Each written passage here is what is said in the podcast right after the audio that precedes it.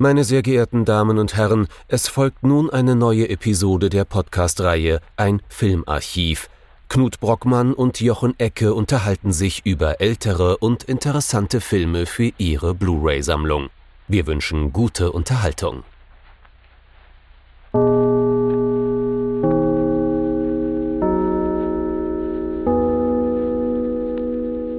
Hallo Knut. Hallo Jochen und hallo liebe Zuhörerinnen und Zuhörer zu einer extrem verschwitzten Folge von unserem Filmarchiv.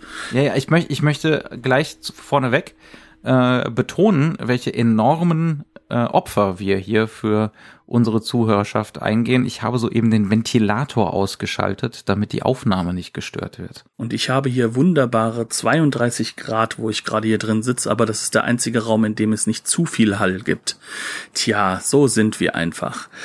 Jammer, jammer, jammer. Genau. Und wir haben es auch noch gewagt, etwas zu tun, was wir eigentlich nicht tun wir sollten. Wir haben einen schwitzigen Film geguckt. Wir haben einen, genau, wir haben einen Film gesehen, der sehr schwitzig ist.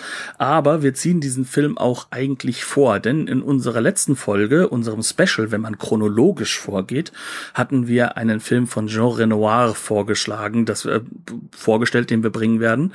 Aber wir haben uns gedacht, zu dem doch sehr traurigen Tod von einem Regisseur wollen wir dann doch einen schon lang geplanten Film mit reinbringen. Wer ist denn dieser Regisseur und was haben wir uns angeschaut, Jochen? Es soll heute gehen um äh, den die die die Werbefilm Wave. Ich weiß nicht, das ist so ein bisschen das Äquivalent vom Cinema du, du Look im Französischen, aber auch nicht ganz. Äh, und spezifisch um einen bestimmten Vertreter aus dieser Welle, äh, Alan Parker, wie du eben schon gesagt hast, leider kürzlich verstorben. Ich glaube 76 ist er geworden. Und es geht um Midnight Express 19, aus dem Jahr 1978. Ich glaube, auf Deutsch wurde der manchmal auch einfach 12 Uhr nachts genannt. Genau. Und das ist sein zweiter großer Spielfilm. Und mit Sicherheit auch nicht so der einfachste, den er jeweils gemacht hatte, sondern aber einer, so ein enormer Erfolg gewesen. Ne? Aber ein enormer der Erfolg. richtige, richtige Durchbruch nach Bugsy Malone. Genau, der dann wiederum wahrscheinlich etwas zu schwierig war für manche Leute, aber schon ein bisschen gezeigt hat, dass dieser britische Regisseur nicht ganz so Ken Loach ist wie die anderen, die da vorgekommen sind.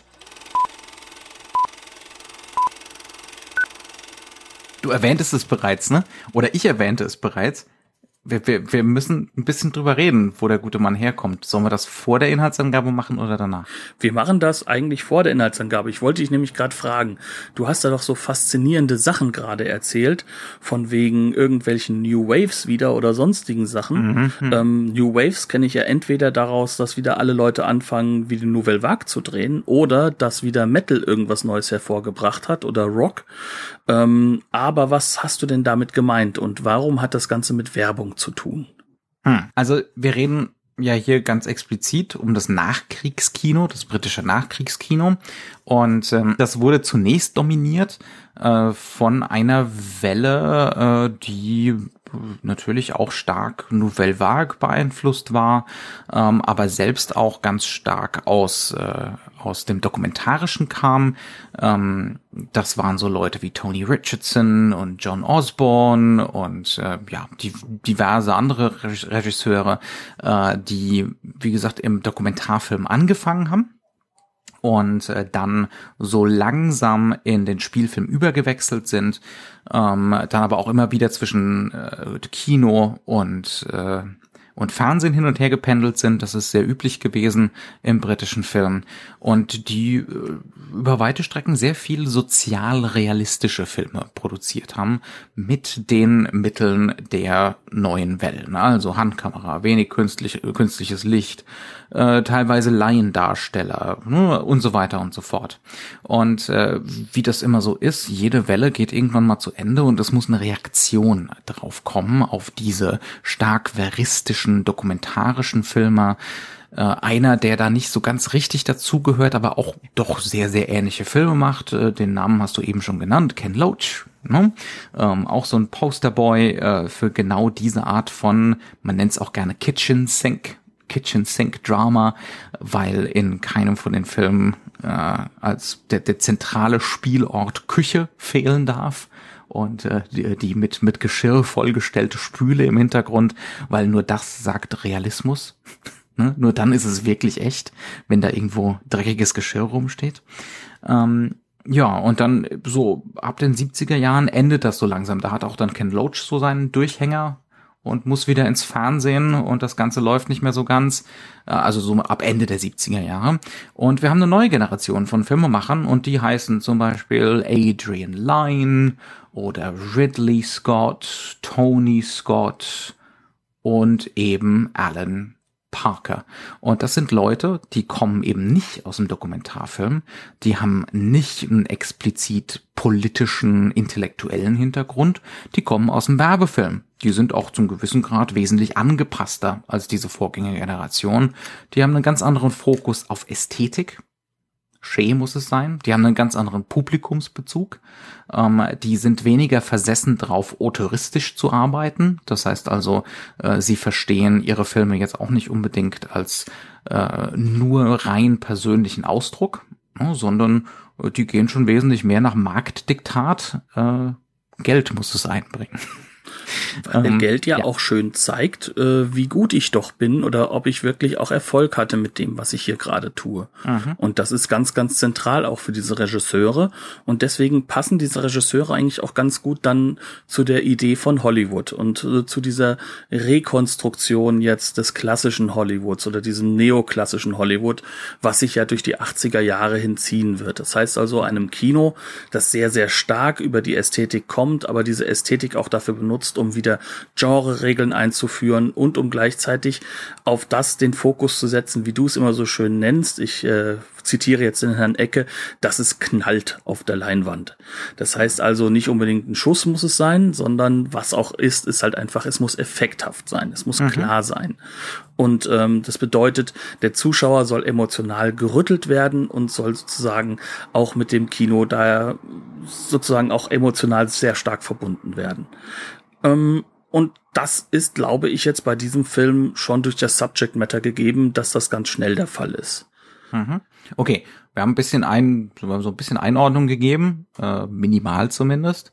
Und jetzt musst du mich fragen, worum es in diesem Film eigentlich geht. Das habe ich inhärent schon getan. Worum geht's denn ja. eigentlich in diesem Film? okay, ähm, es geht um einen jungen Amerikaner namens Billy Hayes, gespielt von Brad Davis, der in der Türkei Urlaub gemacht hat und dort wohl ein bisschen was über zwei Kilogramm Haschisch eingekauft hat, äh, dass er um seinen swelten Leib geschnürt ins Flugzeug schmuggeln möchte, damit das zu Hause, ob nun an seine Freunde, wie er behauptet, oder an Fremde verkaufen kann. Dummerweise fliegt er damit auf, kurz bevor er ins Flugzeug steigt und äh, ja, landet im türkischen Justizsystem und im türkischen Gefängnis. Zunächst wird er für seine Straftat, da äh, der Richter nicht annimmt, dass er das tatsächlich für äh, Distribution im großen Stil gemacht hat, äh, zu viereinhalb Jahren Freiheitsentzug verurteilt. Ähm, natürlich arbeiten jetzt äh, die die diplomatischen Mühlen. Ähm, man versucht ihn da rauszukriegen, ähm, aber er muss dann am Ende diese viereinhalb Jahre doch absitzen in, in diesem türkischen Gefängnis. Ähm, und am, kurz vor Schluss dieser, dieser Haftzeit stellt sich dann raus, aus ihm soll, an ihm soll ein Exempel statuiert werden. Ähm, weil es diesen Drogenhandel aus der Türkei heraus, das war historisch tatsächlich auch so, äh, vermehrt gab. Ähm, und dementsprechend brauchen wir jetzt, ne, müssen wir ein bisschen Zeichen setzen. Äh, und entsprechend wird er dann nachträglich doch noch zu lebenslanger Haft verurteilt. Er hätte eigentlich nur noch 53 Tage absitzen müssen. Äh, und am Ende werden dann halt 30 Jahre draus. Ähm, ja, und äh, wie er damit umgeht und wie er am Ende freikommt. Das Ganze basiert auch noch auf einer tatsächlich wirklich wahren Geschichte, angeblich. Ähm, das äh, erzählt dann der Film. Er, er vegetiert da vor sich hin in diesem türkischen Gefängnis äh, in einer westlichen Enklave. Da gibt es eine entsprechende Gruppenbildung und äh, in dieser in dieser West Westgruppe, äh, da finden wir noch Erich, gespielt von Norbert Weißer. Wir finden Jimmy Booth, einen anderen Amerikaner, gespielt von Randy Quaid. Und wir finden ähm, Max. Max, äh, gespielt von dem großen John Hurt in einer seiner großen frühen Rollen. Äh, ja, das sind so die wichtigsten Figuren. Es gibt noch äh, den natürlich zwangsläufig rassistischen Gefängniswärter, äh, den Chef des Gefängnisses, der noch selbst foltert. Das ist ein Familienbetrieb. Und es gibt noch einen gewissen Herrn Rifki, gespielt von Paolo Bonacelli, äh, der so, wie würdest du die Figur beschreiben, Knut? Er ist halt so der Snitch im Gefängnis. Mhm. Man kann schon so ja. sagen, er ist so die Augen oder das Auge. Er hat natürlich der Speichellecker. Er hat nur auch ein Auge und er auch dieses Auge wirft er auf alle Gefangenen und äh, was er dort so sieht, das wird nach oben getragen. Genau. Er, ähm, er ist die Verkörperung des Foucault'schen Panoptikons. Genau. Ne? Ähm, also die, das, das Gefängnis ist so ein Gothic-Labyrinth, dementsprechend kann das kein Panoptikon äh, im Sinne von Foucault sein. Panoptikon im Sinne von äh, Gefängniskonstruktion ab dem 19. Jahrhundert, äh, wo man alles einsehen konnte, ne, entsprechend konstruiert in der Architektur.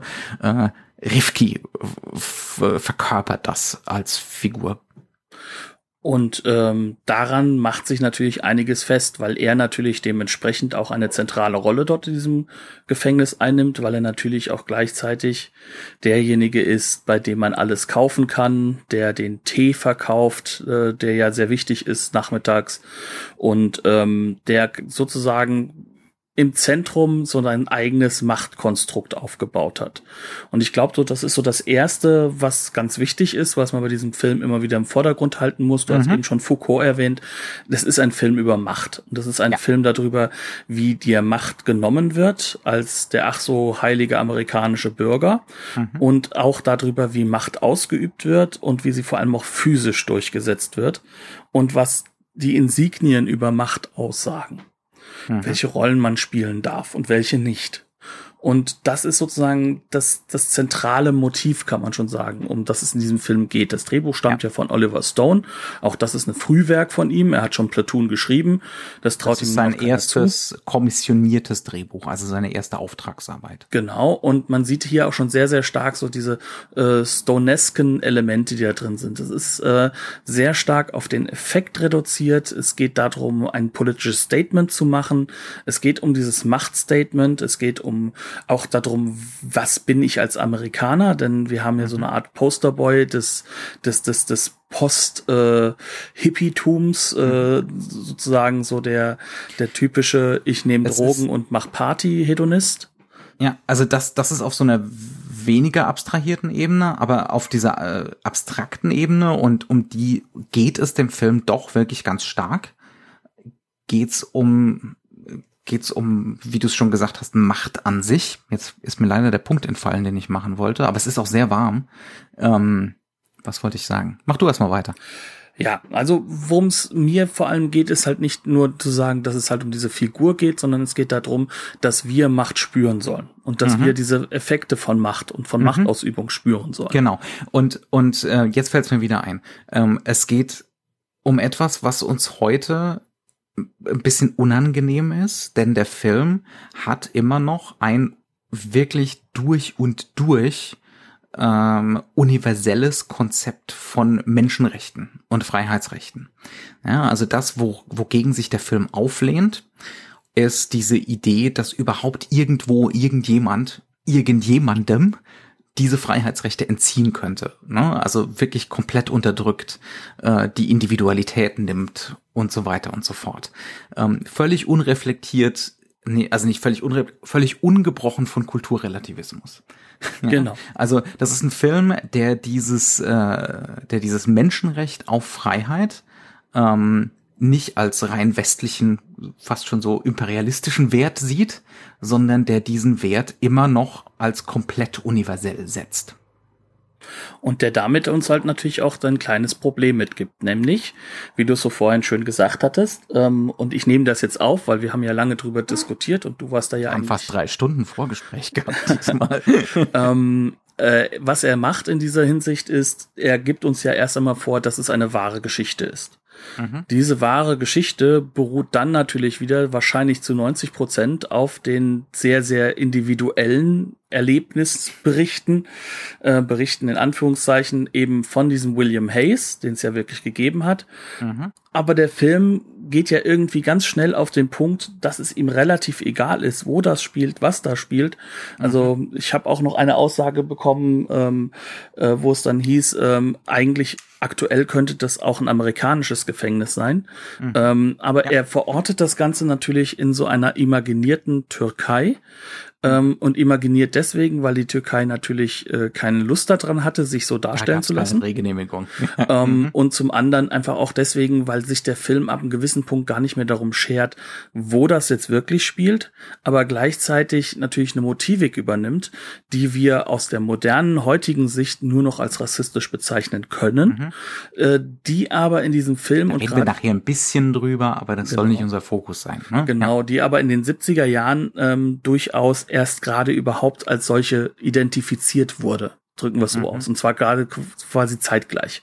Das ja. heißt also, ähm, was wir jetzt zu tun haben, ist ein Film, der vorgibt, das ist jetzt ein reales Erle äh, Ereignis und wir sind jetzt hier in der echten Türkei, aber der dann visuell, inhaltlich und in allen Optionen, die er wählt, diesen Realismus eigentlich wieder vollkommen weglaufen lässt oder weglaufen Weil er das nicht will. Das will er gar nicht sein. Ähm, das ist so die erste ablehnende Geste. Er möchte diesen Film nicht drehen, so wie es zum Beispiel ein Ken Loach gedreht hätte Ne? Oder ein anderer, ein anderer, zum Beispiel einer von den Woodfall-Regisseuren, also einer von diesen äh, Regisseuren aus der Vorgängergeneration, die eben aus dem veristischen, aus dem dokumentarischen kamen und vor allem aus dem stark politisierten. Ne? Also das soll es auf gar keinen Fall sein. Entsprechend sagt unser guter Herr Parker dann auch im Audiokommentar, uh, I looked at many real presents, but they didn't have the cinematic quality. also es geht nicht darum, in irgendeiner Form Realität abzubilden oder äh, zu behaupten, dass das irgendwie dokumentarisch oder veristisch ist. Es geht um a cinematic quality. Und mit cinematic meint er natürlich wieder nicht die Vorgängergeneration, sondern der geht weiter zurück. Mhm. Ja, also der geht zurück zum klassischen Hollywood, auch zum klassischen britischen Film. Da, damit meint er äh, eine gewisse ästhetische Textur und er meint eine expressive, ex expressionistische Qualität. also darum, darum geht's. Also um genau zu sein, ähm, das, was er uns am Anfang auch so ein bisschen mitgibt, denn der Film hat viel Handkamera, einfach aus Kostengründen, mhm. ähm, das hält der Film eigentlich gar nicht nach den ersten drei, vier Bildern ein, sondern mhm. danach, da wird dann sehr, sehr stark damit gearbeitet, dass wir die entsprechenden Bilder auch wirklich als, als Überhöhungen bekommen. Dass keines dieser Bilder auf einen Realismuseffekt mehr zielt, sondern mhm. äh, schon die Außenaufnahmen von Istanbul sind alle durch entsprechende krasse Linsen, also äh, krasse Filter gedreht. Genau, durch krasse Filter gedreht, gezogen. Ähm, wir haben auch Post-Production definitiv im Bildmaterial. Wir haben sehr, sehr stark auch vorgearbeitete und sehr, sehr stark durchdesignte Shots. Das mhm. heißt also. Und Locations. Und Locations. Es geht also nicht darum, einen realistischen Punkt zu finden, sondern dieser Film benutzt auch Optionen aus der Nouvelle Vague, auch, auch mhm. Optionen des Veristischen. Wie gesagt, wie die Handkamera zum Beispiel. Genau, aber er ja. benutzt sie, um, um ein zentral hochdesigntes Einzelbild zu schaffen, das für sich alleine schon steht und in dem dann halt auch natürlich eine Mise en scène stattfindet, das aber halt auch als Bild in sich erst mhm. einmal eine Aussage Und das vor allem einen, erstmal einen ästhetischen Effekt haben soll. Ne? Das, das sollst du jetzt nochmal gar nicht unbedingt lesen oder interpretieren. Das soll zuallererst mal emotional wirken. Und das ist natürlich eine Geschichte, die kommt aus der Werbung. Die kommt aus mhm. dem, wie mache ich ein Werbebild, wie designe ich in ganz, ganz wenigen Bildern genau das, was ich haben möchte. Mhm. Und das ist auch eine Qualität, die jetzt nicht nur diesem Film anheimfällt, sondern das können wir in Alien sehen, das sehen wir im Kino von David Fincher später auch, der das mit dem Musikvideo nochmal weiter radikalisiert hat.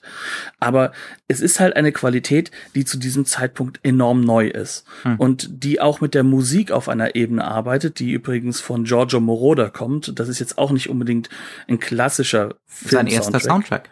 Das ja. ist seine erste Soundtrack-Arbeit hier. Ja. Um, ähm, Und äh, auch da geht es darum, einen gewissen Effekt zu erzeugen, äh, Emotionalisierung zu erzeugen und vor allem eine Subjektivierung vorzunehmen. Mhm. Also wenn wir zum Beispiel an dem Flughafen sind, dann ist auf dem Soundtrack, ich wusste das nicht, du hast mir das erzählt, das erste Mal so ein Herzklopfen zu hören. Mhm. Also das heißt also so ein Panikelement, das nochmal über den also Soundtrack gezogen Unser Protagonist wird. geht durch den Zoll, ne? Ähm und schwitzi schwitzi und hoffentlich fliege ich nicht auf mit meinen Drogen und drunter gelegt wird ein Herzschlag, der langsam schneller wird. Das kennen wir mittlerweile aus 50.000 Filmen. Hier passiert es angeblich zum ersten Mal.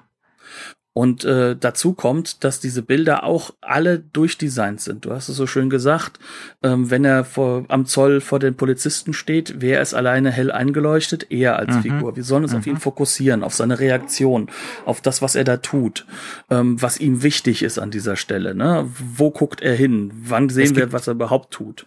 Auch eine interessante Strategie, die es heute zuhauf gibt, äh, die, der, die der Film hier aber auch wahrscheinlich mit erfindet, da wird er nicht alleine gewesen sein mit. Es gibt jede Menge Subjektive, also Bilder, die eindeutig ähm, den Blick des Protagonisten darstellen sollen. Zum Beispiel sitzt er am Ende im Bus auf dem Rollfeld und er soll raus und da ist nochmal eine Zollkontrolle. Durch die erste ist er durchgekommen, draußen auf dem Rollfeld nochmal Zollkontrolle. Ähm, und jetzt da geht es sogar, glaube ich, um Bomben, weil man mhm. unsicheres Gebiet ja. ist. Also genau. Und jetzt will, jetzt versucht er verzweifelt äh, am liebsten die Drogen im Bus zu lassen. Ne? Also er versucht sich die vom Körper zu reißen und beugt sich so nach unten. Ähm, und dann sehen wir ähm, plötzlich aus seinem Blickwinkel, aus dieser Höhe, äh, wie ein Soldat in diesen Bus steigt. Wir sehen nur die Stiefel und äh, den Lauf vom Maschinengewehr, ne? Ähm, aber wir kriegen dazu, und das ist mein Punkt, very long, ne? the long and winding road. Ähm, wir sehen keinen Gegenschuss dazu von ihm. Also keine, äh, keine Großaufnahme, die uns sagt, okay, das nächste Bild ist eine subjektive. Ähm, sondern der Film haut einfach Subjektiven da rein. Zack, zack, zack, zack, zack. Ähm, die, die wir nur so indirekt als Subjektiven wahrnehmen können. Ne? Ähm, ja. Und das bringt uns natürlich dazu, dass wir uns mit einer Figur gemein machen, die, um es mal gelinde gesagt, so ein Idiot ist. Mhm, ja. Ähm, schrammt am Arschloch vorbei ähm, ist ein Hedonist, einer, der nichts über nichts nachdenkt, der sich denkt, ach komm, ich bring mal so 20 Kilo Hasch rüber in die USA. Ich zwei, 20 sind Oder zwei, ja, du hast recht. ähm, aber ich bringe mal so ein paar Kilo rüber und dann verkaufe ich das, ist doch alles cool, der sich keine Gedanken über nichts macht, der auch so diese, diese typische Arroganz hat, die so mhm. äh, jemand, der in den 70er Jahren ähm, da junger Erwachsener scheinbar ist, äh, teilweise mitbringt, wenn er aus den USA kommt. Der hat auch wirklich nicht das Gefühl, dass ihm irgendjemand was kann. Und er hat auch keine Angst vor nichts. Ja, sagt er dann auch später, ne? als er von der Polizei verhört wird. Der Polizist fragt ihn, ob er Angst hat und er nö. Und das ist auch genau so gemeint. Das ist kein Bravado, ne? das ist keine Behauptung, sondern er hat wirklich keine Angst. Das ist eine eigentlich, am, zumindest am Anfang, zutiefst unsympathische Figur. Ich würde sogar sagen, dass er uns nicht sympathischer wird, weil er ja immer unmenschlicher gestaltet wird irgendwo mhm. später. Mhm. Ja. Aber was er ist, und das ist, glaube ich, das Zentrale, er ist die einzige Figur, an die wir uns binden können. Denn es gibt sehr, sehr viele Effekte, die darauf zielen, dass wir eben nur ihn verstehen können oder die mhm. um ihn herum, die aber dann auch so Abziehbilder seiner eigenen Psychologie werden. Ähm, das das ist so, ja, doch, die anderen sind einfach nur Typen. Das sind. ja, ähm, aber ob das, ob das jetzt reine Subjektivierung ist, ist natürlich eine Frage der Lesart. Ne?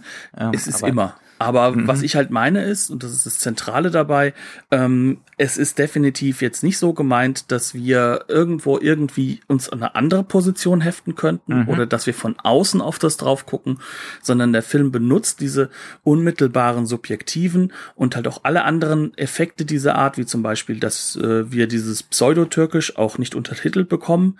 Ja. Äh, es wird nicht echtes Türkisch gesprochen, sondern die Leute kommen aus aller Herren Länder und sprechen dann irgendwo eine Mixtur.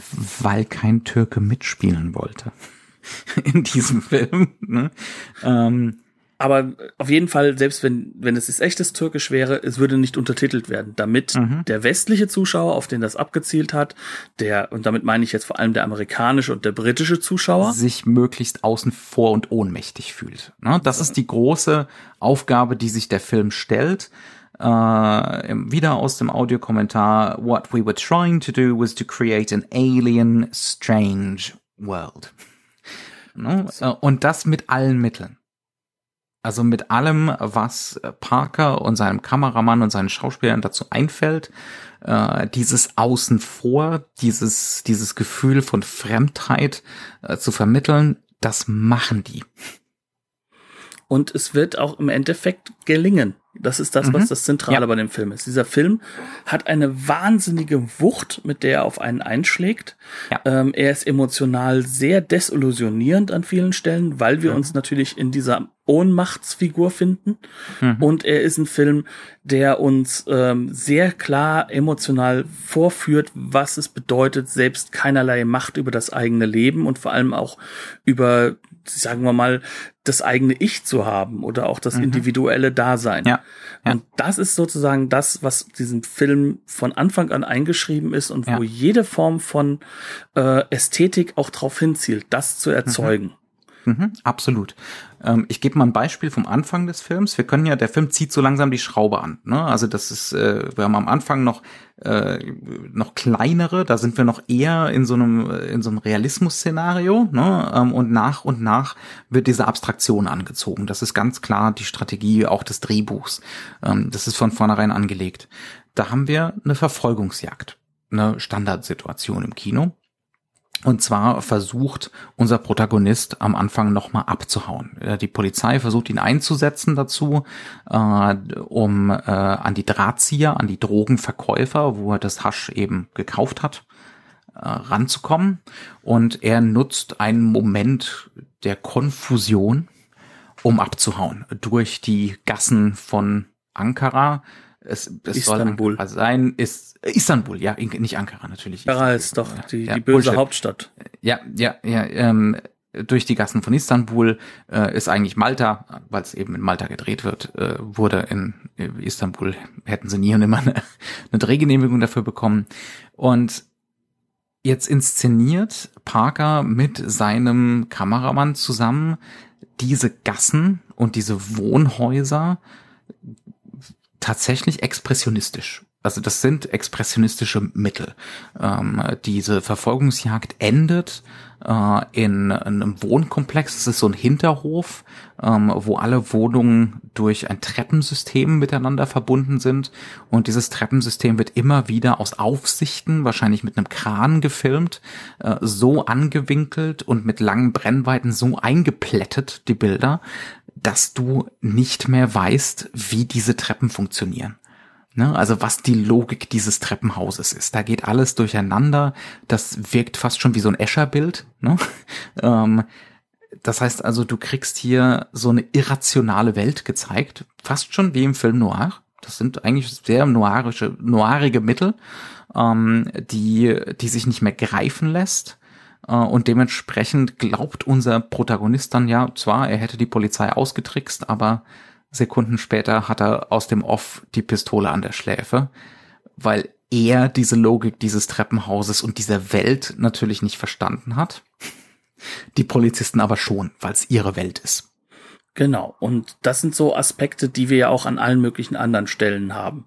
Also um genau zu sein, gerade so dieses Noirige und äh, mhm. auch so dieses so Schwarz-Weiß wieder spürbar machen mit, mit mhm. Farbmaterialien ist dem Film sehr, sehr stark eingeschrieben. Ja. Das heißt also, wir haben es sehr häufig mit äh, Spotlights zu tun, die mhm. gesetzt mhm. werden. Also es wird sehr selten wirklich ein glattes Licht verwendet. Eigentlich mhm. gar nicht. Selbst draußen hat man das Gefühl, dass der Schatten reinknallt in die Sonne sozusagen. Weil er ganz viel Gegenlicht Aufnahmen macht, ne, wo so das alles schwarz und schemenhaft wird. Genau, das Gegenlicht ist ein ganz, ganz zentrales Element und das äh, sch äh, schwingt auch hin und her zwischen, äh, wir haben Gegenlicht, in dem wir ähm, im Kern dann halt auch diese berühmten, ähm, ja, dieses, dieses Leuchten hinter dem Kopf haben, ne, was da entsteht, aber wir haben auch welche, wo genau das verhindert wird.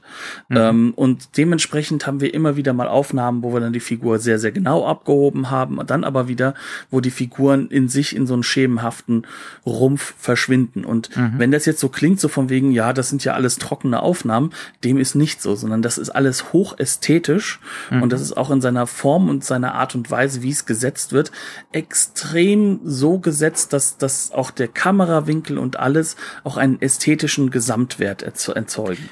Also da sind da also der Film arbeitet fast nur mit langen Brennweiten. Das heißt also, es geht fast nur darum, grafisch zu arbeiten. Die lange Brennweite bedeutet ja immer, ähm, dass das Bild eingeplättet wird, also dass die äh, Depth Cues verschwinden. Wir, wir können immer, es wird immer schwieriger äh, zu unterscheiden, was ist Vordergrund, Mittelgrund, Hintergrund ähm, ist natürlich auch dieser ne, Verfremdungseffekt dieser Welt, der da mit reinspielt. Aber das wird ja zu einem Standard in den 80ern, diese langen Brennweiten. Und die sind auch so ein bisschen das, äh, das Markenzeichen dieser neuen jungen Regisseure. Guckt man sich weil sie auch Dynamik ins Bild bringen, ja, weil sie auch Dynamik Tempo ins bringen. Tempo ähm, und Grafik ne? ähm, und dieses dieses grafische wird dann eben unterstützt durch die extremen hell-dunkel-Kontraste. Äh, eine, was der Kameramann auch sehr liebt, wir sollten mal seinen Namen sagen, oder, dass der einmal fällt. Äh, das ist Michael Saracen. Äh, das war so der Haus- und Hofkameramann von Alan Parker, hat aber auch bei etlichen großen Hollywood-Produktionen, also es war ein stilbildender Kameramann und ist auch immer noch unterwegs. Also er hat zum ähm, Beispiel auch bei mit Alfonso Cuaron zusammengearbeitet in mehreren mhm. Filmen. Ja. Ne?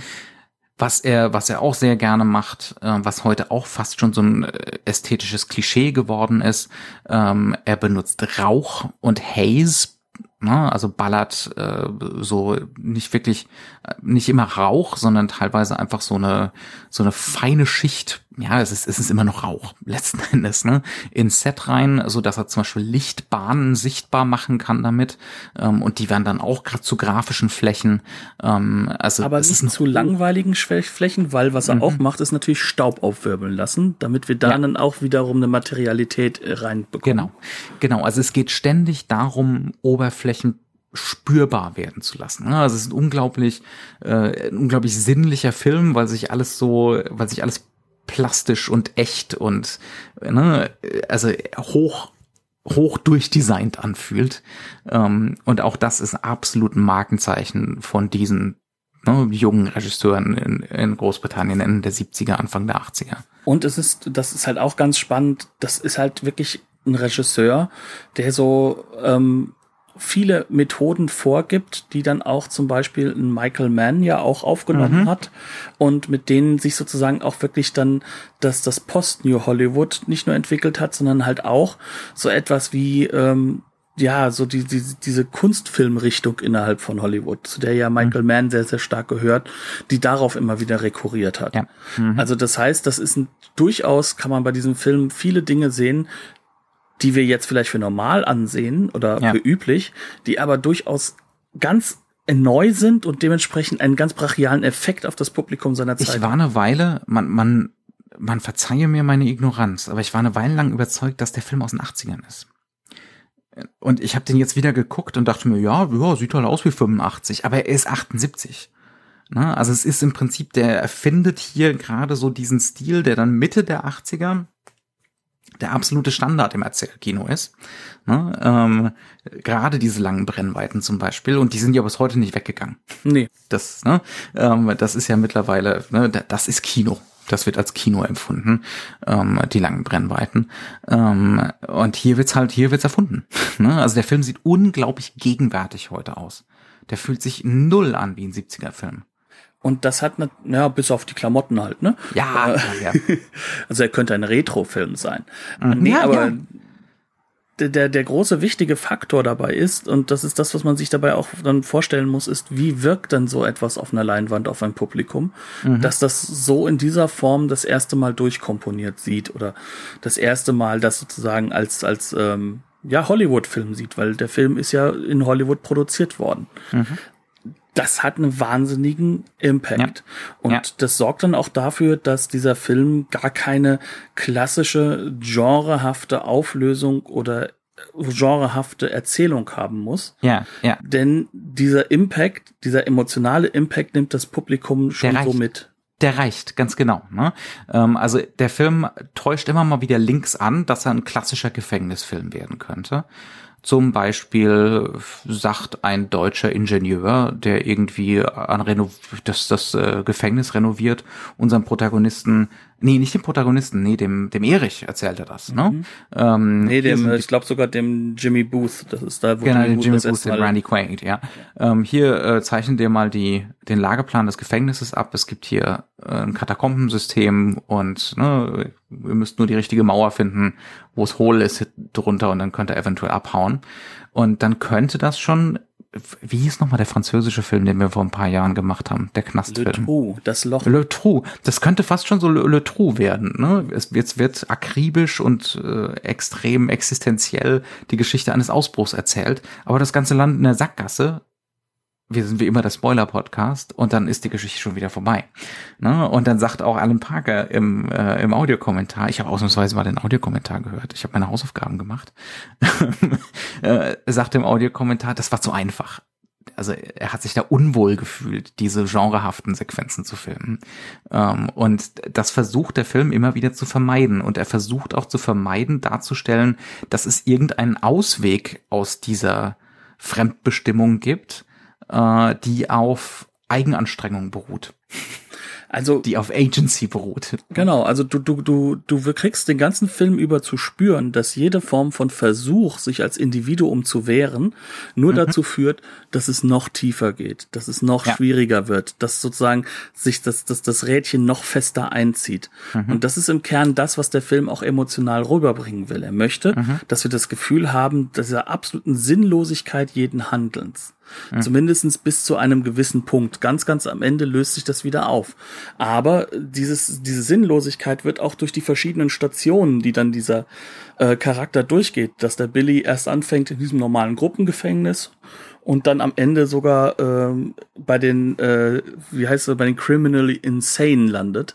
Also sozusagen in so einer Mischung In der, aus in der Klapse, in der Klapsenabteilung des Knasts. aber trotzdem des Knasts. Das heißt also, da wird's dann doch noch mal hart und und richtig äh, brutal. und auch. noch abstrakter. Wobei man auch sagen muss, da hätte ich auch gerne noch, machen wir das doch ganz kurz, ähm, der Ort, das Gefängnis. Wir haben es schon eben gesagt, er wollte nicht in einem normalen Gefängnis drehen. Obwohl der Originalfall in einem relativ äh, westlichen Gefängnis gespielt hat. Stattdessen drehen sie das auf Malta in äh, einer ehemaligen britischen Festung aus dem 19. Jahrhundert. Und äh, das ist ein ganz abstruser, runtergekommener Gothic-Raum. So wie der Film ganz, ganz viel Gothic ist und Gothic-Strategien einsetzt. Also das ist kein kohärenter Gefängnisraum, so wie man den so standardmäßig kennt, ähm, sondern das ist verwinkelt, labyrinthhaft, kaputt. Ähm, man kann, man bekommt keinen Überblick über die Räumlichkeiten. Es ist düster. Ähm, es ist eine Trutzburg. Ne? Ja, ähm, sind keine fertigen, äh, wirklichen strukturierten Räumlichkeiten. Also Mhm. das ist nicht so, dass da Zelle an Zelle ist, so dass man möglichst äh, gut und ordentlich alle Leute im Griff halten kann, Ja. sondern es wirkt halt eher so, als ob die Leute in ihrem eigenen Labyrinth gefangen sind. Also Genau, es ist, es ähm, ist kein rationaler Raum. nee, das ist Ja, also auch ein bisschen westliche- Kafka. Ne? Genau, re- westliche Gefängnisse, äh, wenn sie so im 19. Jahrhundert aufwärts gebaut wurden, das sind rationale, panoptische Räume, ne, wo maximale Überwachung äh, gegeben sein soll und die die Illusion von Gleichbehandlung geben sollen. Jeder hat denselben Raum, ähm, ne, jeder ist da irgendwie eine Nummer, jeder ist irgendwie gleich untergebracht und so weiter. Und das ist hier überhaupt nicht der Fall. Ne? Also das wirkt eher wie so eine seltsame Unterwelt. Sowas, ne? Äh, so, so, so wie so eine, Eine Nebenwelt. Totenwelt oder ja, ja, Ja, eine ja. Nebenwelt. Also das ist wirklich so, diese Leute sind rausgelöst aus irgendeiner Form von klassischer, ähm, größerer Gesellschaft in so eine Art Nebenwelt, in der sie ihre eigene Gesellschaft wieder neu ausbilden Ja. müssen. Ne? Also das, das ist ja auch ein, ein Motiv, das jetzt, sage ich mal, nicht neu ist, aber was sich halt eben ähm, noch nie so sag mal, fast ins Mystische radikalisiert hat, Ja. als bis zu Und, diesem Film. und damit sagt uns der Film, in dieser Welt sind wir ja dann rucki zucki, ne? Damit sagt uns der Film ja auch, äh, sein Anliegen ist eigentlich abstrakt. Und seine Mittel sind äh, postmoderne es sind halt Zeichenmittel. Es sind, Ne, sind so eine Mittel des zeichenhaften Reduzierens. postmoderne Appropriation Genau. von zum Beispiel Gothic-Mitteln. Ne? Also das ist im Prinzip das Gothic-Schloss, äh, was, was auch meistens einfach die, der Ausdruck im, im, im Original Gothic, im Schauerroman im Englischen, ist das Gothic-Schloss für gewöhnlich Ausdruck ähm, der Irrationalität eines schlechten Patriarchen. Mhm. Ja? Ähm, also der bösen Macht die böse Form von Machtausübung, die schlechte Form von Machtausübung. Ähm, und dieses Äquivalent kriegen wir dann so hier. Ne? Ähm, also insofern, der schmeißt diesen Realismus äh, innerhalb von kürzester Zeit über Bord. Was auch bedeutet, dass wir natürlich auch darin gezwungen sind, uns neu zu sortieren zu diesem mhm. Film. Und ähm, das bringt aber auch gleichzeitig so ein bisschen die große Problematik des heutigen Schauens mit diesem Film mit sich. Mhm. Denn, ähm, um nochmal darauf zurückzukommen, und ich insistiere darauf, dass ich das Thema einbringe, obwohl ich es die ganze Zeit verteidigt habe vor dir, Jochen. Mhm. Ähm, das natürlich. Ich hätte es schon noch gemacht, ich hätte es schon noch gemacht. Ich weiß es, aber dass dieser, das ist natürlich durch diesen, äh, dieses Versprechen eines Realismus am Anfang, durch dieses mhm. Versprechen einer. Basierend auf einer wahren Geschichte. Genau. Aber auch dieses Versprechens einer genauen Einordnung an einem so exotischen, damals definitiv noch exotischen Ort mhm. für Amerikaner und auch für Briten wie, wie die Türkei, ähm, die ja eigentlich, wenn wir mal ganz ehrlich sind, schon damals äh, sozusagen so zwischen Orient und Occident sozusagen das Vermittlerkonstrukt waren. Mhm. Also die ja viel von, ja, meine Güte, also das Osmanische Reich, äh, wenn wir das mal genau sehen, das, das hat sich ja nun mal bis Wien fast erstreckt. Ne? Ähm, das heißt also, eigentlich passt das ja nicht, aber dieses, dieses exotisch Denkende davon, mhm. das ist jetzt hier natürlich dann drin und eingeschrieben. Und der Realismuseffekt ist derjenige, der das immer wieder hervorhebt als so ist das dort. Und genau. dass diese Bilder, die dann dorthin kommen, auch auf eben ein Land und auf eine Kultur zurückführbar universell werden. irgendwie übertragbar wären. Das, und so dann, kann man das lesen. Und dann hast du denn ja. diese, diese, diesen Wunsch nach dem abstrakten und nach diesem approbierenden Element, ne? Dieses, mhm. dieses, ähm, ich bin jetzt hier und ähm, wirklich im wahrsten Sinne des Wortes Window Shopping. Ich nehme jetzt die Bilder zusammen, mhm. um einen möglichst für mich, für mein Publikum irrealen Raum zu schaffen. Ja. Ein, ich will doch was erzählen über Macht und Ohnmacht und über Körperlichkeit und ähm, über und dieses absolute äh, dagegen sein, gegenüber mhm. wegsperren. Genau. Aber dann kommt halt immer wieder das Bild des, des, des Türken rein oder des, des, mhm. man kann schon sagen, auch des, äh, so böse das klingt, des Musulmanen, ähm, weil dieses Bild eigentlich wir wollen das in Anführungszeichen ja, ja. verstehen, verstanden wissen, ne? Ja. Deswegen, ich habe mich ein bisschen davor ja auch, ne? Ja. Aber dieses Bild kommt dann mit rein und wenn du möchtest und wenn du mit diesem Realismusversprechen, was ja auch sehr heute wieder sehr sehr üblich mhm. ist, wenn wir uns einen Film anschauen, dass wir, dass wir selbst einen einen, ähm, äh, sag ich mal, einer Comic-Verfilmung einen Grundrealismus in der Erzählung seiner Welt zusprechen. Der muss halt im ganzen Universum dort funktionieren, ne? Es ähm, gibt da das Kennst du das Principle of Minimal Departure von Marie Law Ryan? Nein, das kenne ich nicht. Aber jetzt. das ist, äh, das ist die, die narratologische Grundannahme, dass wenn wir an eine Erzählung rangehen, wir erstmal davon ausgehen, dass die äh, erzählte Welt, die, die Story World, unserer entspricht. Ja, also das ist im Prinzip bis auf minimale Abweichungen, die eben den Plot der Geschichte betreffen, exakt unsere Welt ist. Und dann muss uns der Erzähltext eben immer vermitteln, inwiefern es eben nicht unsere Welt ist. Und jetzt hast du einen Film, wo das natürlich nicht so läuft sondern das ist ein Film, der konzentriert sich eigentlich eher darauf, dieses Dokumentarische abzulehnen. Dieses mhm. Element halt auch des, des, des, ähm, ja, also dieses Nouvelle, Nouvelle Vaghafte, ne, dieses mhm. so, die kleinen Geschichten erzählen. Das Authentische, das die Behauptung des absolut Authentischen. Genau, ja. der wehrt sich dagegen mit Händen und Füßen und mit all mhm. seinen Kameramöglichkeiten, die er hat, mit allen Schnittmöglichkeiten, wie er die Musik setzt, mit der Art und Weise, mhm. wie er Figuren setzt. Denn wir haben nur Typen in diesem Film. Mal abgesehen vielleicht von Billy Hayes. Weswegen ich ja auch vorhin gesagt habe, dass halt so die, ähm, die, die amerikanischen oder westeuropäischen Figuren alle immer auch so ein gewisses Spiegelungscharakter haben zu seinen mhm. eigenen Charaktereigenschaften. Ja. Ne? Und trotzdem bleibt halt übrig, dass alle anderen Figuren, alle anderen Typen, die fremden mhm. Typen, natürlich halt auch typenhaft verkürzte und damit ja. rassistische Bilder sind also ich kann dann, wir können da mal ruhig ein paar Beispiele raushauen. Das fängt da am Anfang an, in diesem Drogencafé, äh, wo eigentlich hauptsächlich Westler rumsitzen und offensichtlich Hasch abgreifen wollen. Aber irgendwo sitzt da zwischendrin noch so ein äh, hiesiger, äh, mittleren Alters äh, und hat gerade einen Hammelkopf verspeist. Und dann kriegen wir eine Großaufnahme von dem Hammelkopf, ähm, ne, von dem Schädel, äh, damit wir laut I rufen und äh, was essen die denn für komisches Zeug? Ne, die sind so Anester. Ähm, naja, also auch das wieder, das ist im Dienste der Aufgabe, die sich der Film gestellt hat, nämlich wir sollen uns außen vor fühlen, wir sollen uns fremd fühlen, wir sollen uns fremdbestimmt fühlen. Wir sollen nichts so. verstehen. Wir sollen nichts verstehen, ja. Dasselbe gilt für diese ähm, diese Escher-Sequenz mit den äh, ne, mit den mit den Treppenstufen, die ich gerade vorhin beschrieben habe. Ähm, das ist auch äh, Istanbul verstanden als irrationaler Raum. Ne, das, das Orientalische ist irrational und seltsam und für den Westler nicht nachvollziehbar.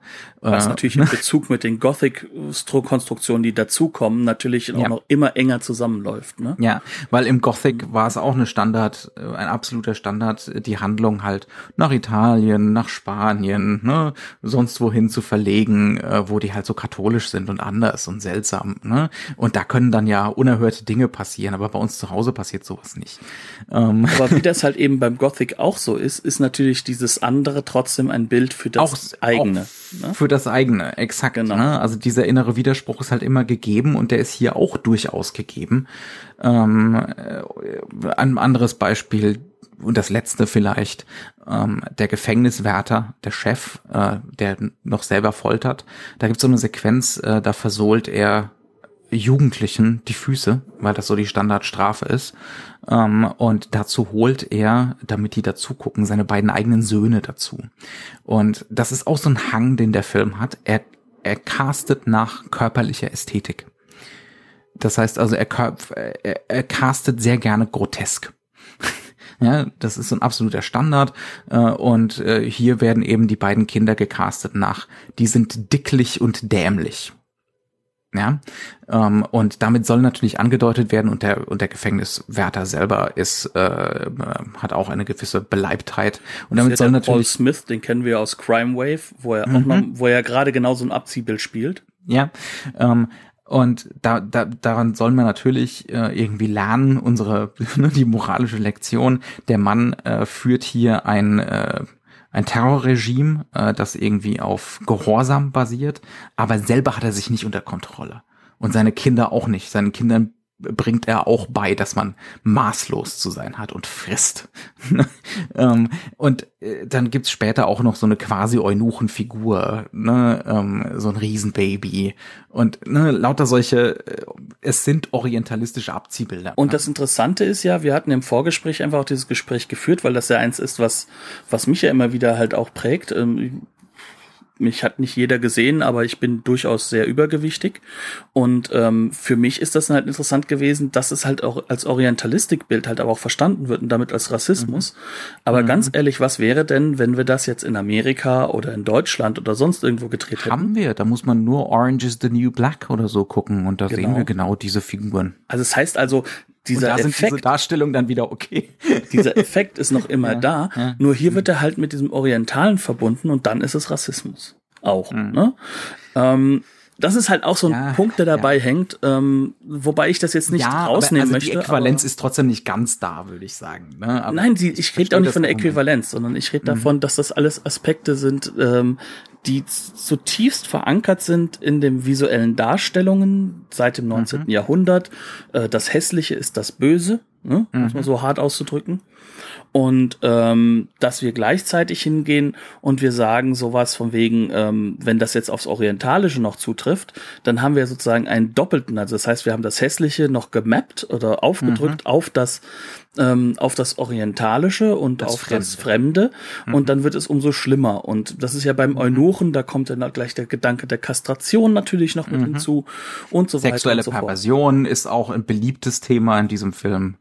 Aber da ist dann wiederum die Frage, Frage, möchte der Film das? Möchte er das am sexuellen festmachen? So, und da, mhm. das, da finde ich, da findet er sogar dann ausnahmsweise eine so richtig gute Lösung. Ja, absolut. Ähm, ja. Weil der Film hat äh, definitiv ähm, viele von diesen Szenen, in denen dieses Orientalische als rassistische vorkommen mag. Und wir haben vorhin, glaube ich, im Vorgespräch festgestellt, dass das aber auch gerade erst zu dem Zeitpunkt, wo der Film rauskommt, in der intellektuellen Elite zum Beispiel in Cannes, ja, ja. erst überhaupt zum so Thema zu wird. Ne? Ja. Ähm, das heißt also, dieser Film, der war sich noch gar nicht dessen bewusst, was er da gemacht hat. Also Mhm. auch die Filmemacher nicht. Ähm, und der Film glasklar, der sieht sich äh, linksliberal. Ne? Also das ist Ja. ein Angriff Ja. auf, auf die äh, Konservativen. Nixon wird mehr als einmal erwähnt. Das ist der Anfang des Kreuzzugs des Oliver Stone. Also kann man schon fast sagen. Ne? Ähm, aber es ist halt gleichzeitig so, dass du an diesen Stellen, ähm, wenn du im wieder zurückkommst auf die, ähm, ja, wie soll ich sagen, auf die anderen Figuren, diese gleichen Abziehbilderkonstruktionen ja weiterhin drin hast. Und es geht ja, Ja. darum, dass nur eine etwas rundere Figur drin sein soll. Und das ist halt Mhm. eben Billy Hayes. Ähm, ich habe jetzt natürlich in meiner Überhitztheit bei 32 Grad Zimmertemperatur auch gerade voll den Faden verloren. Du, du wolltest über das Gegenmittel äh, zu sexueller Perversion Genau. des Ähm, Films Also sprechen. der Film legt uns nahe, dass der ähm, oberste äh, Chef äh, durchaus halt auch ähm, zu sexueller Macht greift. Also das, Mhm. das deswegen denke ich auch, ist dieser Film so geht es so sehr um Macht, weil ähm, wo geht es mehr um Macht als in Beziehungen, Sexualität und Gesellschaft? Also da geht es eigentlich immer um Macht.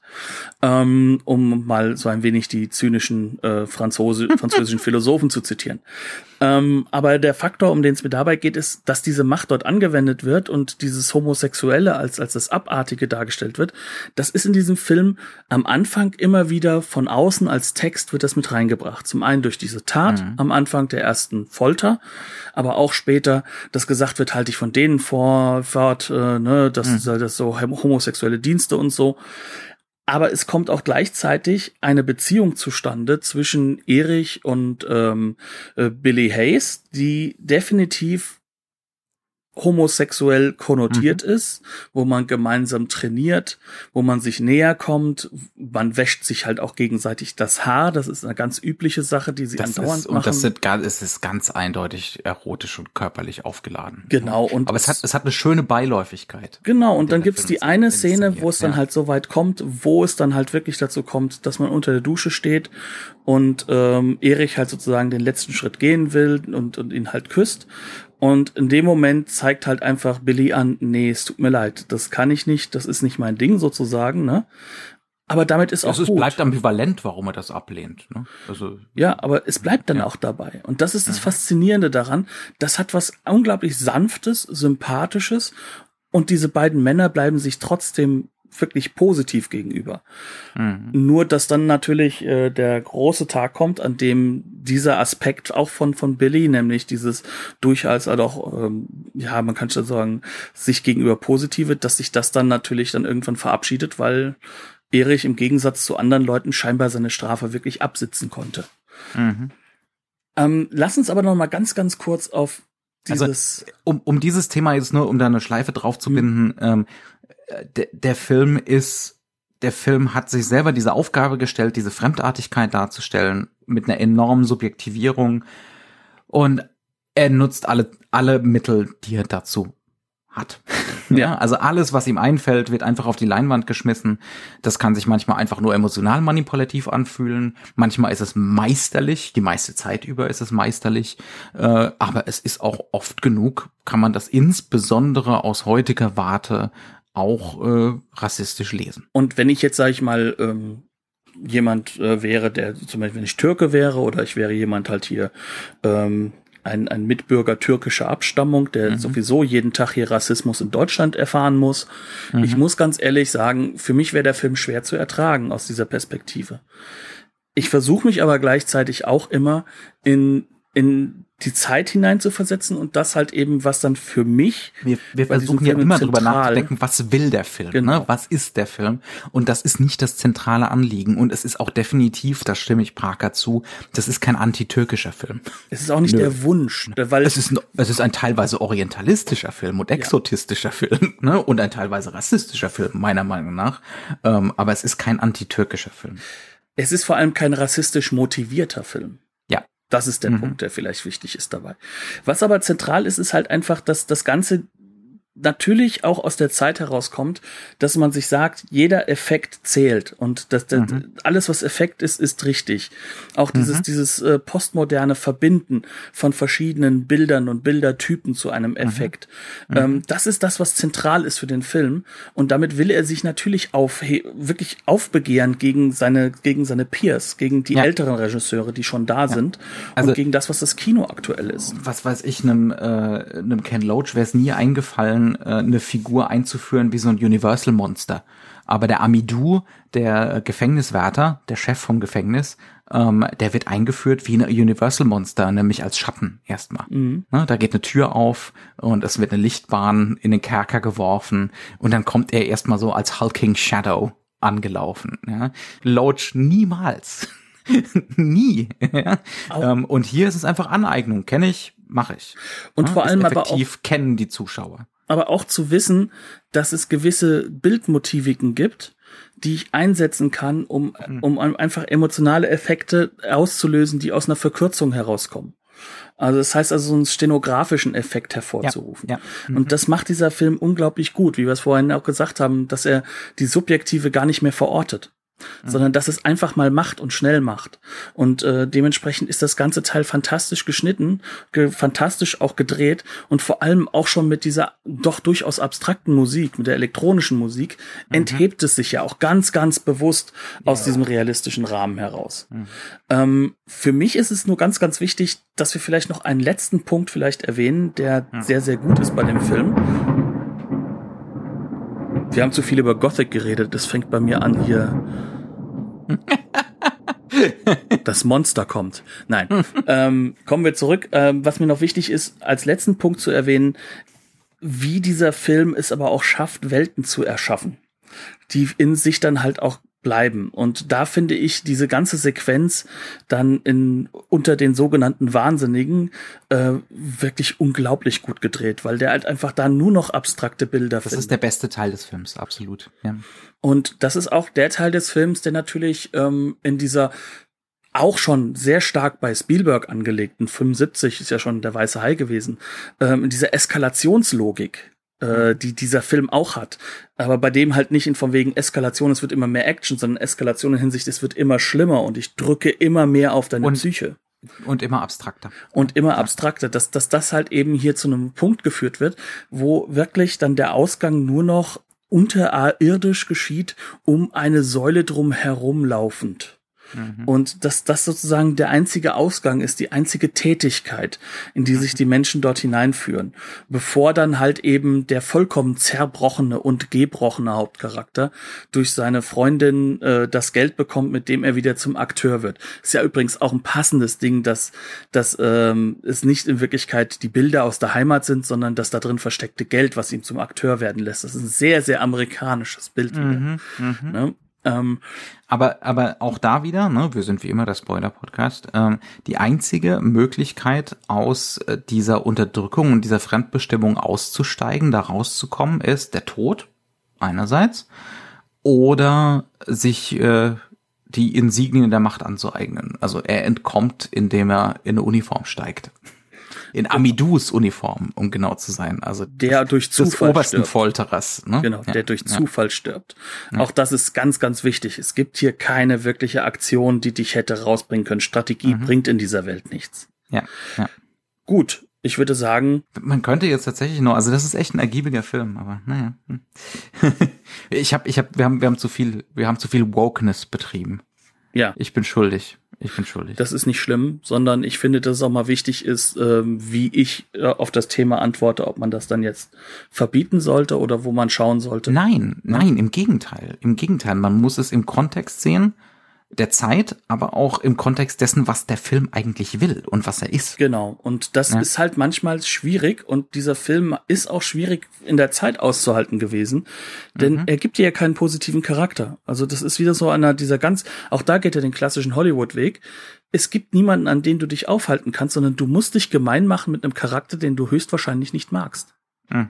Und das ist halt auch so ein Kniff, der, der ganz, ganz wichtig ist und der vielleicht es auch verständlich macht, dass nicht nur der Exotismus negativ ist, sondern halt auch äh, das Amerikanische diese Selbstbezogenheit und der, der Narzissmus und der Egoismus von diesem Protagonisten. Genau. Absolut. Ja, ja. So, über die Blu-ray brauchen wir, glaube ich, gar nicht viel sagen. Wir haben die klassische äh, Sony gesehen, ne? Mit ja, das ist die Sony, die ist, das ist eine, das ist eine ganz frühe Blu-ray gewesen. Ähm, ordentliche Extras äh, von der DVD rübergezogen, äh, relativ softes Bild, aber ich glaube, das ist original. Ja, ne? das war schwierig anders zu machen, aber es ist kein restauriertes Bild ja, ja, es ist voll okay. Äh, kriegt man teilweise für fünf Euro oder so. Äh, geht schwer in Ordnung. Dementsprechend. Herzlichen Dank fürs Zuhören. Ähm, schaut euch mehr Filme von Alan Parker an. Es ist ein sehr, sehr spannender Regisseur. Äh, und vielleicht ist ja äh, jetzt Midnight Express so ein schöner Startpunkt für euch. Tschüss. Bis demnächst. Bis zum nächsten Mal.